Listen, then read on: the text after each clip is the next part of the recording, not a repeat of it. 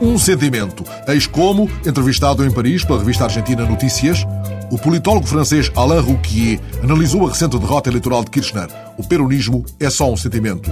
Para ele, o governo sai sem dúvida debilitado com a perda da maioria no Congresso, mas não é o fim de um projeto, se é que ele existe, nem é um acontecimento histórico. Interrogado sobre o significado da ascensão de outros peronistas ou proto-peronistas, como Carlos Reutemann, apesar da derrota de Kirchner, Alain Rouquier considera que o resultado destas eleições confirma que o peronismo, pulverizado, vai alternando poder e oposição e que o rótulo peronista traduz mais um estilo político do que uma ideologia ou um programa. Uma pergunta. Está a acabar o totalmente grátis na internet?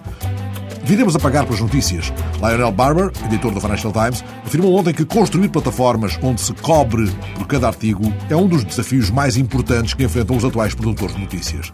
As declarações de Barber foram feitas numa conferência na Academia Britânica e vêm citadas nas edições eletrónicas do El País e também no periodista digital.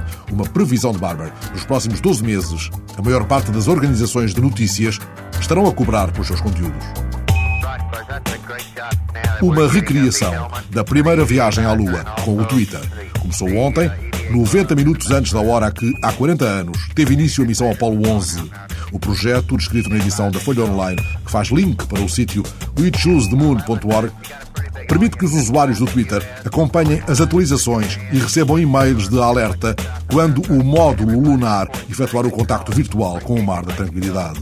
O diretor da biblioteca John F. Kennedy, que elaborou o projeto, considerou que, tal como a chegada do homem à Lua uniu realmente o planeta, o uso da internet neste contexto pode alcançar o mesmo desígnio.